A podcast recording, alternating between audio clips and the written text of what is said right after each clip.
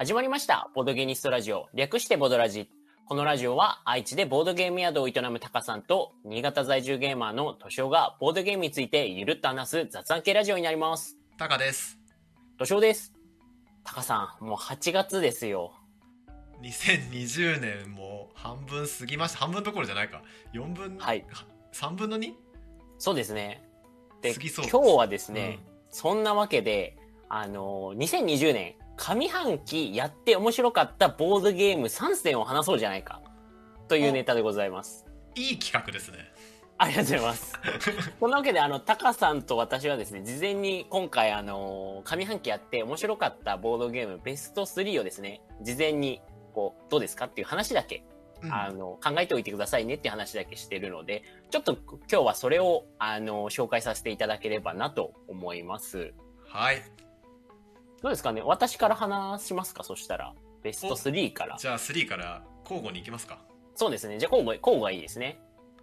じゃあ私はですね、えっ、と、まあ、かなりこう、今回も悩ましかったんですけれどもですね、えー、ベスト3ですね。うん。えっ、と、上半期3番目にやって面白かったゲームなんですけれども、えー、クォーターマスタージェネラルですね。クォーターマスタージェネラル。はい。えー、これ実は、あの、一回、あの、ボドラジでも紹介してまして、あの、うん。6人用のゲームで面白かったよっていうので、はい一はい。回紹介させていただいた、まあ、えっ、と、簡単にどんなゲームか話しますと、アメリカ、イギリス、ソ連の連合国、うんうん。えードイツ、日本、イタリアの数日国に分かれて、えーまあ、舞台が第二次世界大戦なんですけれども、まあ、その3国ずつに分かれて行う、えーゲームですね。うんで、まあ、要素としては、トレーディングカードゲームの要素と、まあ、ウォーゲームの、えー要素があるんですけれども、で、かなりこう、盤面だったり、箱絵もこう、ウォーゲームっぽくていかついんですけれども、えっ、と、かなりルール自体はシンプルな、えー作りになってまして、まあ、えー手札7枚あるんですけれども、えー手番ではこう、7枚の手札から、こう、1枚カードを出すだけ。それで得点計算を行って、えー点差がまあ、えっ、と、連合国と数字国の間で30点差つく、もしくは20ラウンドやって、えー多い方が勝ちですよっていうような、えーかなりこうシンプルな作りのゲームになってまして、だいたい2時間半ぐらいで、こう終わるようなゲームになりますね。6人でやるのが面白い。えー6人がおすすめですね。実際にこう2人から6人までで、えっ、と、人数の幅はあるんですけれども、まあ、プレイする人数によって、その担当する国の振り分けが変わってくるような形になりますね。あれじゃあ4人だとどうなるの？えっ、と、4人だと、えっ、と、例えば、えっ、と、1人が2国と、2国担当する人と1国担当する人にうん分かれていくような形になりますね。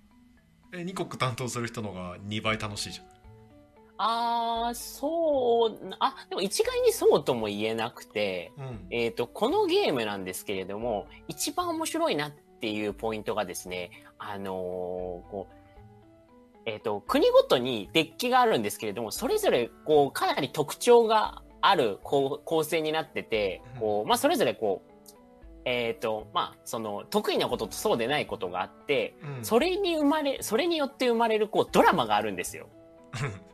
カードも実際にこう、史実に基づいてあった事柄とかが、あの、起きてるので、あのーまあ、その進んでいくうちに、あのーまあ、例えば私がドイツで、タカさんが日本だったとすれば、うん。ああ、日本が、あの、硫黄島落とされたぞとか、なんかそういった、あの、こう、やりとりが非常にこう盛り上がるので、なんていうか、一概にたくさんの国を、えー動かした方が楽しいかっていうよりかは、どちらかというと、その相手だったり、同じチーム内のインタラクションによって生まれるドラマが面白いゲームです。おーとなるとじゃあ2人はあまり面白さがあそうですないね。っていう感じなのかな？やっぱり、4人でも面白かったんですけれども、6人でやらせていただいた時が一番ドラマが生まれて面白かったですね。6人が一番面白いボードゲーム希少だからねいやー、そうですよね。なかなか集めるのは、ちょっとむず、特にこの世の中なんで難しいんですけれども、やっぱり、そうですね。あの、逆に6人集まったら、あの、クォーターマスタージェネラルいいのかなって思いますね。うんあの、6人いることによって、えっ、と、まあ、33のチームになるので、ちょっとそういったウォーゲームチックなものだったり、そのカードゲーム的な要素もあるので、そういうのが苦手な方も、まあ、相談して、一丸となってできるっていうのもいいのかなって思いますね。なるほどねこれが3位かそうです。クォーターマスタージェネラル3位でございましたね。6人集まる機会があったら皆さんぜひ、あ、で、なんでこう紹介したかったのかっていう話忘れちゃったんですけれども、うんあの、今月末に拡張が出るんですよ。おーっと ちょっとだけお話しすると、えっ、と、うん今まで、えっ、と、第二次世界大戦を舞台に、海軍と陸軍を皆さんは使って、こう、戦争してくださいねっていう世界だったんですけど、んそこに空軍のカードが追加されて、現時点でもかなりこう面白いと言われてるんですけれども、よりこうゲーマーの方でも楽しめるような、えー、拡張を追加することによって、そういったゲームの作りになるっていうところで、えーかなり評価も、あの、前評判は高いみたいなので、もうぜひ今やりたいなと思っている拡張になりますね。おー。いいですね。ちょうどいいタイミングだねじゃあね熱いですよ、クォーターマスタージェネラル。じゃあこっち行っていいですか？ああ、そうですね。タカさんの3位は何でしたでしょう？僕の3位はスパイシーですね。あこれも、あれですよね、ボドラジで話されてた。あそうそう。ブラフゲームになるのかな？ブラフ、ね。ダウトのゲームになるんだけど、まあ結構軽めのゲームでえっと各自こう手札が配られてなんか香辛料プラス数字が書かれてるよね3種類の香辛料があって例えばわさびの5とかわさびの10とかそういう数字が配られてますよと。で時計回りに、まあ、前の人と同じ香辛料でより大きい数字を出していくと。で持ってない時が当然出てくるんでその時は、まあ、カードを引くかまるで持ってるかのように出すと。うんうん。なのでまああの前の人が「お前嘘つきのカード嘘ついただろ」っていう時はダウトっていうことができるような、まあよくあるこうダウトのゲームなんだけどスパイシーが特徴的だったのはえまずダウトする時に数字か香辛料のどちらかを指定する必要があること。が結構面白くてまあ例えば敏夫がじゃあこれわさびの6ですって言った時にいや嘘ついてるだろうって言った時にダウトってこう僕が次の手番でねいた言うと。でその時に、まあ、わさびをダウトするのか6をダウトするのかっていう2つが選べるっていうのが結構悩ましくて面白かったのと、まあ、もう一つはダウトゲームの特徴としてなんかそちらの顔でこう、まあ、ダウトせずに自分もダウトされずに過ごすのがなんとなくこうベストだよねっていうのが多いイメージがあったんだけど、まあ、スパイシーはえ勝利条件が2つあって1つは自分の手札を2回なくすっていうことともう1つが得点を集めるっていうことで2回なくすのは結構難しいので得点も集めておいた方がいいと。得点を集めるのは自分がダウトするか自分がダウトされないと得点が集まんないよね。なんであの敏夫が嘘ついてると思ったけど自分もこうきっとダウトされないからダウトせずにリスクは避けてあのそちらの顔で出して次の人がダウトしないでくれたらいいなみたいな状況の時に結構積極的にダウトしに行く理由がありますうんうんなんでそれがねちょっと斬新だったんだよねうん。うん。今まであった、まあ、あの、ごき、例えば、ごきぽも楽しいゲームですけれども、まあ、今まであったゲームのその弱点的な部分を、こう、しっかりカバーしてる感じがしますよね。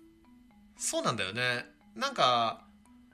僕なんかリスク避けがちなんで割とダウトはせずに自分もなんかダウトされないような動きをするのが、まあ、好きだったんだけどこのゲームに限っては、まあ、積極的にもうちょっと積極的にダウトしたりしてやっぱダウトするの楽しいんだよね、うん、そうですよね。やっぱ、ダウトゲーの、やっぱ醍醐味ですよね。そうやっぱね嘘ついてると思った時にいやでもリスクとリターン考えるとダウトしない方がいいなって言ってスルーするよりもやっぱ嘘ついてると思ったならダウトしした方が楽しいんでうんうんあそれはねいいとこだったね、うん。うん。まあ、ただ逆にあのーダウトが促進されたデメリットとしてえっとダウトをミスる人ダウトを失敗する人がいる前後のプレイヤーは得をするっていう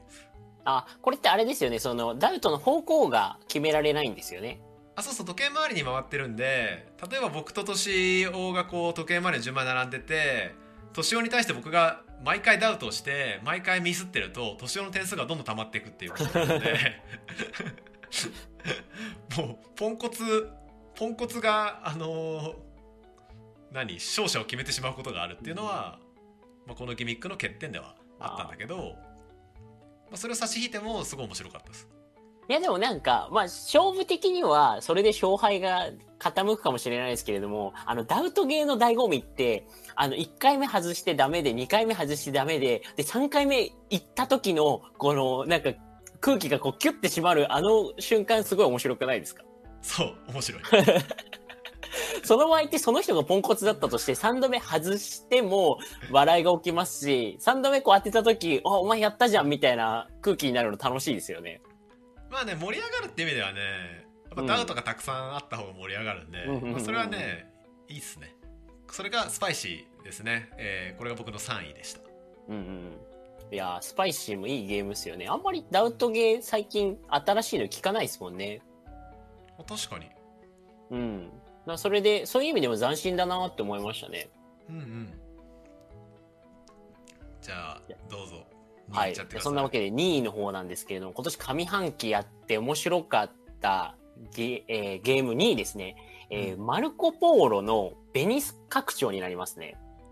おっと？あの、マルコ・ポーロというと、あの、まあ、最近、あの、マルコ・ポーロ2、大いなる期間、あの、が、えー皆さん記憶に新しいと思うんですけれども、あの、まあ、もちろんそれも面白かったんですけど、個人的にあの、ベニス拡張と言われる別の拡張がありまして、それがまあ、こう、濃密な脳汁が出るいいゲームでして、えっと1の方の拡張ってことだよね？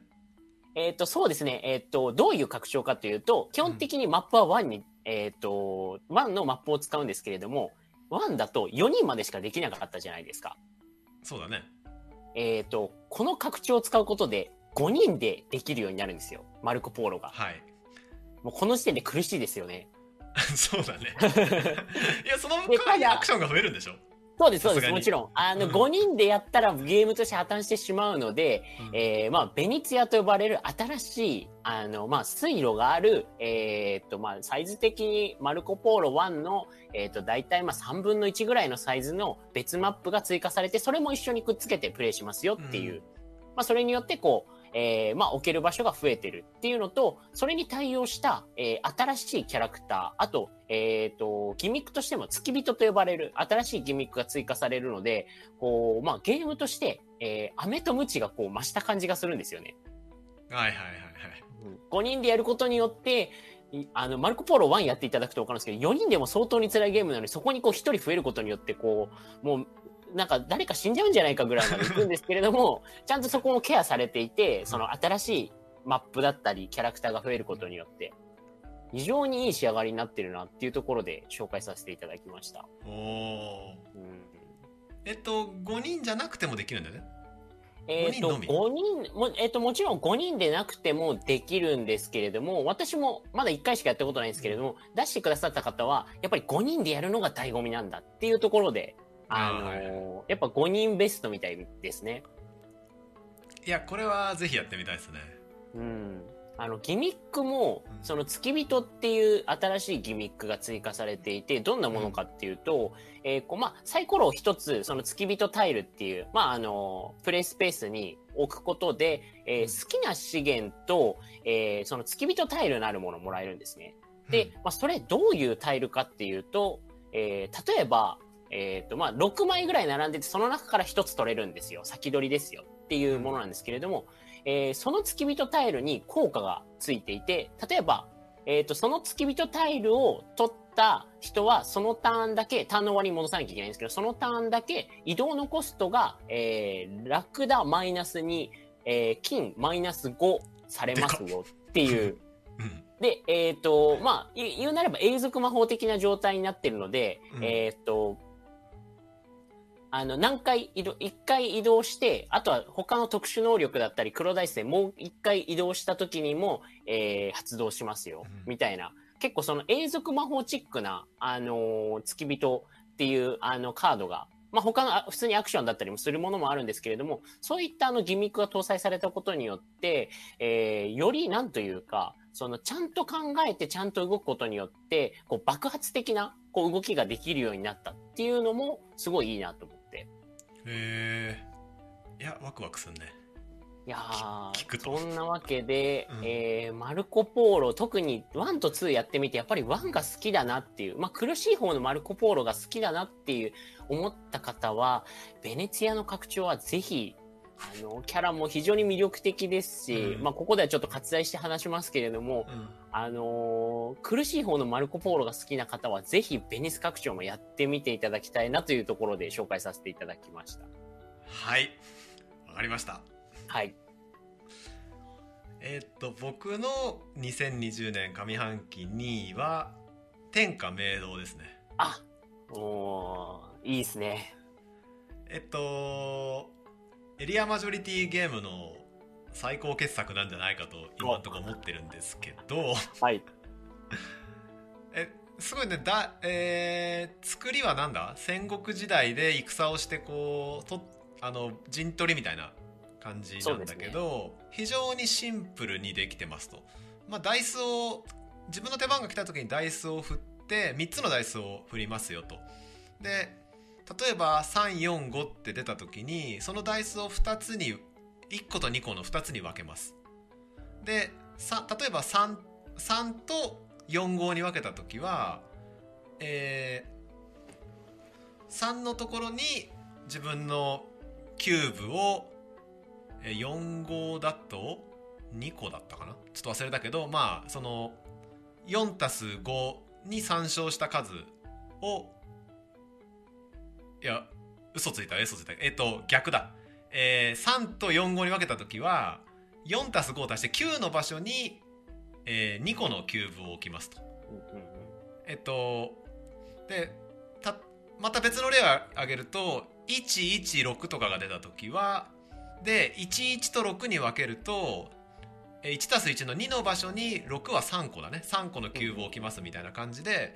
え3つのダイスを振ってえっと数字が割り振られている陣のところに自分のキューブを置くっていうのを繰り返していくと。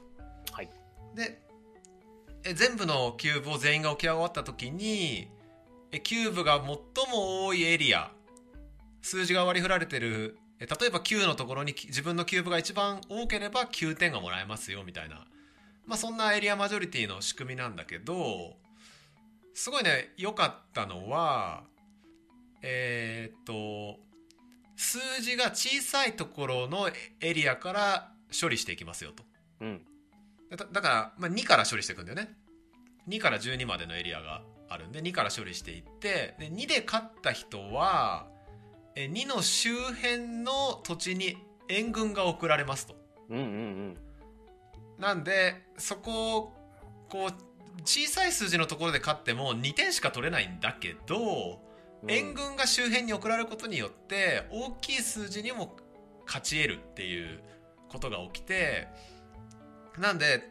12の数字取ればいいわけじゃなく小さい数字も取りながら最終的に大きい数字も取れるような算段をつけて置いていくっていうのが、えーすごい面白いですね。うんうんう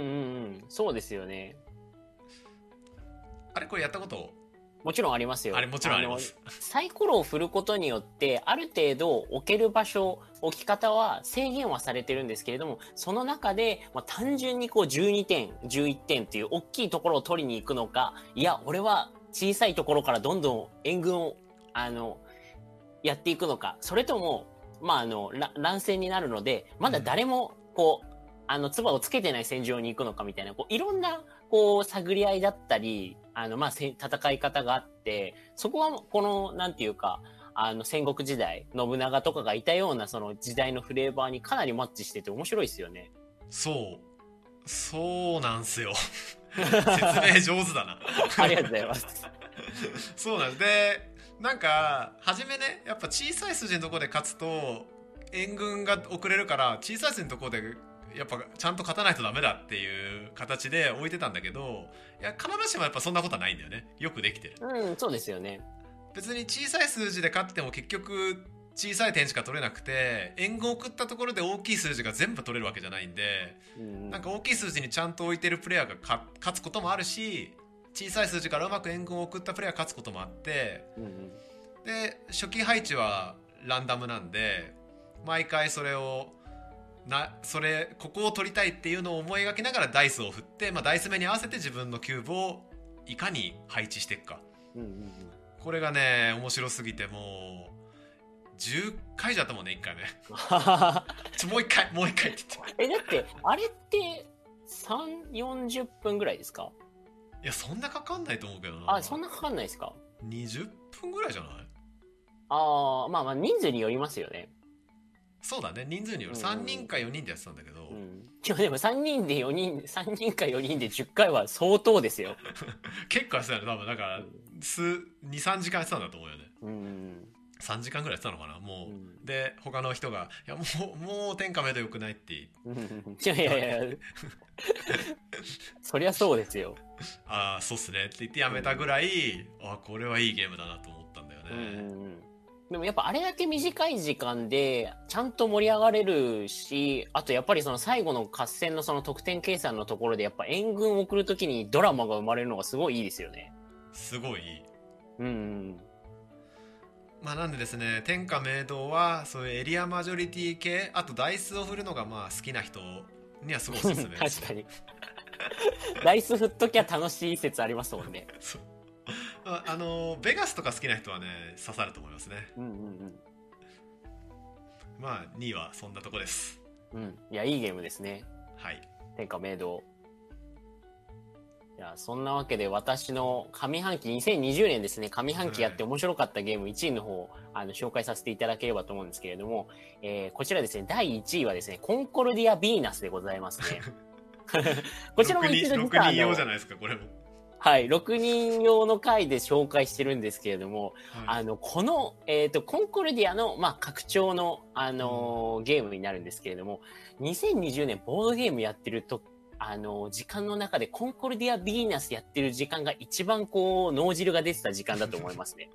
あそうなんだ。はい。あれマルコ・ポーロは？大好きマルコ・ポーロさんはどっちいや、が大好きマルコ・ポーロさんは大好きなんですけど、やっぱ脳汁って、こう、一番初めての状態で苦しくて苦しくて、でもそこの無数の選択肢の中から活路が見えた時に出るじゃないですか。うんもう何の話だって感じですけれども。そういう意味で一番こう、瞬間的に楽しかったのはコンコルディア・ヴィーナスですね、私は。ああそうなんだはい。えっ、と、まあ、ど、どんなゲームなのかっていうのをちょっとさらっとおさらいしますと、えー、まあ、コンコルディアっていうもともとゲームがあって、まあ、それの拡張になりますと。で、うん。コンコルディアが何ぞやって話になると思うんですけれども、まあ、えー、拡大再生産の若プレで、えー、まあ、人物、えー、まあ、あの手札が7枚ぐらいあるような状態で、毎回プレイヤーはそのカードを使うことによって、えーまあ、うん記載されてる、まあ、品物を生産したり、こう、入植者を移動したり、えーまあ、新しいカードと購入したり、みたいな形で、こう、まあ、点とか資源を、えー得ていって、最後に、まあ、点が、えー取れたら勝ちですよっていう、まあ、ここまで聞くと、うんあのーまあ、よくある、あの、ゲームなんですけれども、まあ、非常に完成度が高い、まあ、コンコルディアというゲームがあります。はい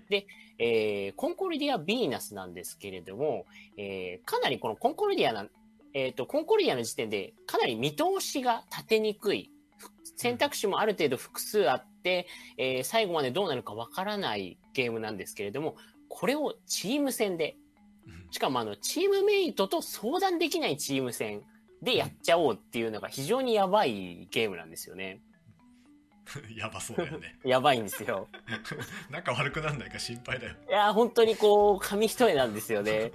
あの、しかも、ただ、各々でプレイしていくわけじゃなくて、コンコルディアの時点では、自分、もちろん自分が出したカードは自分がアクションするんですけれども、ヴィーナスになると、自分が出したカードで、えーアクションするのは自分もなんですけども、相手、バディも、えー同じプレイをすることになるので、自分だけが得するプレイっていうのをしてはいけないんですよね。まあ、あの、そういうことをしてしまうと、結果的に、あの、完全に損になってしまうので。うん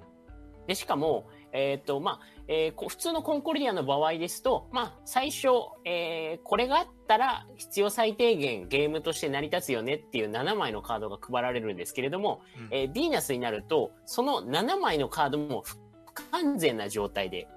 あの、渡されるんですよね。あだから相手に2人いるから2人で補い合おうってことなのかな？そういうことです。A さんはなんか建物建てるカード最初1枚も持ってないし、B さんは、えー、なんか、えー、まあ資源得たりするようなカードを、違うな、えっ、と、コピーできるカードがあるんですけど、コピーできるカードを1枚持ってなかったりっていうような形で、かなりスタートは、けあの、こう、デッキが欠陥を抱えた状態でスタートするので、こう、お互いに相談は基本的にできないような作りになってるんですけれども、助け合い、相手がどういうプレイをしたいのかなって想像するのが肝になってるゲームで、えー、かなりこう、完成度と緊張感が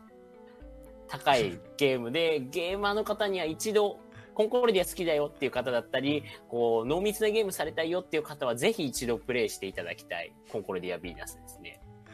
パートナーシップが問われそうだなそうですね。あの、1枚カードをプレイするたびに、こう、相手がホッとしてたり、あみたいな顔してたりするのを非常に、あの、ドラマチックでいいゲームですね。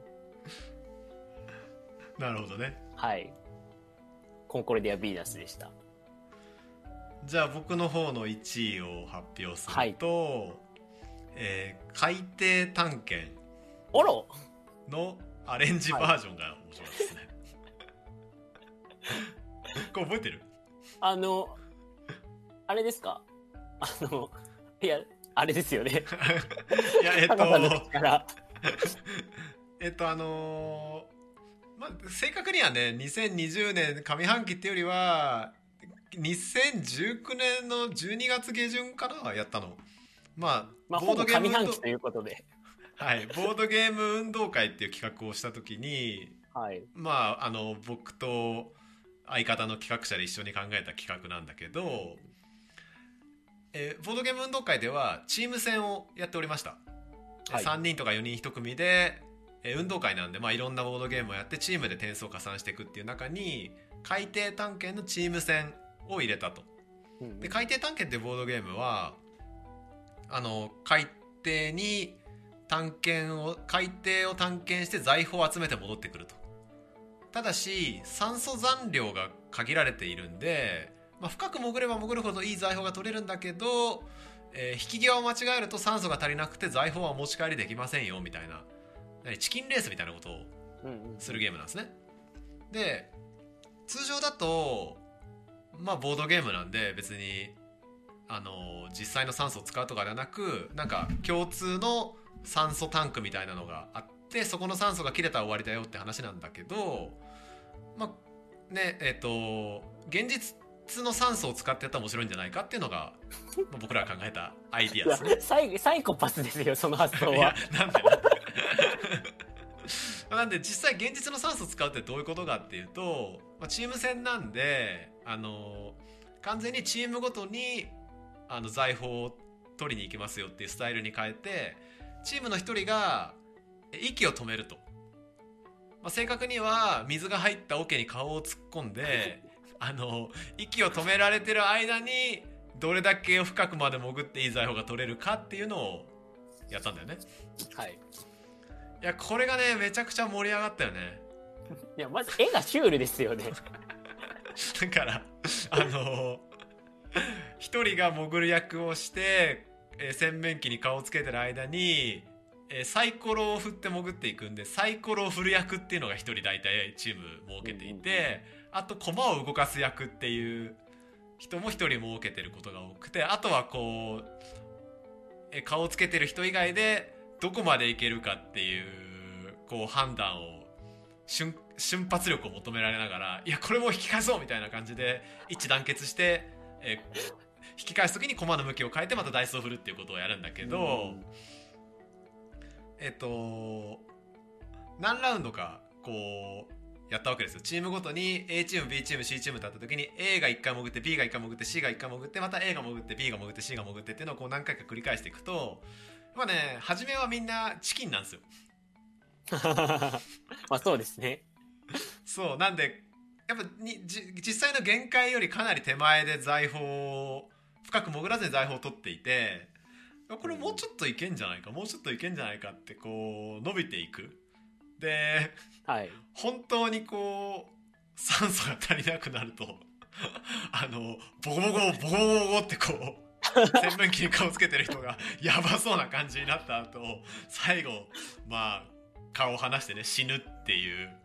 まあことが起きたりとかしてもうその爆笑だよね、い、やこのねだから海底探検は普通にやっても非常にいいゲームで面白いんだけど、うん。さらにチーム戦でまあ洗面器とタオルとか用意して実際に顔をつけてやるっていう遊び方が超おすすめです。うんうんうん。なのでもうこれのインパクトがありすぎて、はい。これがやっぱ1位かなっていう。余談ですけど、タカさん、最近、なんかあの、魚つきのために息止める練習されてませんでした？してた 今めっちゃ強くなってるじゃないですか。海底探検のね潜る役結構いける。2分ぐらいいけるんで今。え、やばくないですか？え、わかんない。そもそも、あの、普通の人は日常生活で息を止めるっていうシチュエーションがないから、自分が、例えば私が、あのーどれくらい息を止めてられるかっていうのがわからないんですけど、普通の人ってどれくらい息止められるんですか？それがね僕もよくわかんないんだよね だから2分がすごいのかどうかすらよくわかんなくてえーでも1分息止めてたら結構止めてるなって感じしません？ただねこれ試すためにこの前泊まりに来た2人男性20代後半に、はい。まあ、ちょっと酒飲んでた席だから正確にわかんないけど止めてもらったところ1分ぐらいやったねあー、なるほどなるほど。で僕もトレーニング前は1分ちょっとぐらいから始まっておーはいはいはい。今2分ぐらいそしたら人って、え、トレーニングってどうするんですか？トレーニングはねえっと5秒で吸って10秒で吐くっていうのを2分半繰り返しますと。おーそれで。でその後に、はい。あの息を止めるっていうのをやるっていうだけで、うんうんうんおー。それで息が長く続くようになるんですね。なるね。ビビるうんうんよねそれでなるし僕が一緒に魚つき潜ってる人5分とかで あれ、あれ人魚じゃないですか。えらついてません、その人。なんかでもねちゃんとトレーニング毎日してると5本ぐらいまでいくらしいよ割とね僕もでも10日ぐらいやったら1分から1分40秒ぐらいになってはい。でもうちょっとやったら2分ぐらいになったんで中さん、そしたら今度、魚付き勢で同じリアル海底探検やってくださいよ。それだからめっちゃ取れるよ財宝 いや、でもやっぱ、それも醍醐味じゃないですか。それも醍醐味だねうん魚付き勢はい。強いよねゲーム感が増すと思いますよ。個人的に予想だと。どうなんだろうねでも年男は5分いけるからなってやってるとはい。まあそうか結構増すかもね分かんないからねうんしかもあれって結局、えっ、と、たくさんも、たくさん財宝を抱えて、そのまま浮上できずに、あの、まあ、沈んでしまうと、その財宝が、こう、重なった状態で落ちるじゃないですか、海底の方に。うんそこからさらにドラマが生まれるゲームじゃないですか。そうだねちょっと前回はその仕組み入れてなかったけど、うんうん5分勢とかいるなら5分勢とか入れるんだったら、そのギミックを搭載できる気がするんですよね。できるねうん。だから2回目、もし1回目ダメで、2回目潜るパターンで、だったら、そのギミックを搭載すると、よし、2回目こそは、俺頑張るから、つって。あの3つ重なってるやつ、言ってくれよ、つって。なると思いますよ。いやでもこれ例えば9人集まって3人ずつチーム組んでやるとして魚付き勢は分離させないといけないし、もう潜る人決まってるよね まあ、そうですね。いやまあなんだろうねガチガチの話だとそうだけどまあパーティーゲーとしてね、うんうんうんなんか順番に潜ったりとかしてる感じ結構楽しいかなと思いますはい。はい何か余興的にボードゲームする際があれば、リアル海底探検。そうだねなんかボードゲーム運動会とかやるならぜひそうですね。あの、ゲーム会に普通に洗面器と海底探検持ってったらやばいやつ認定されてしまうので。まあねきあのー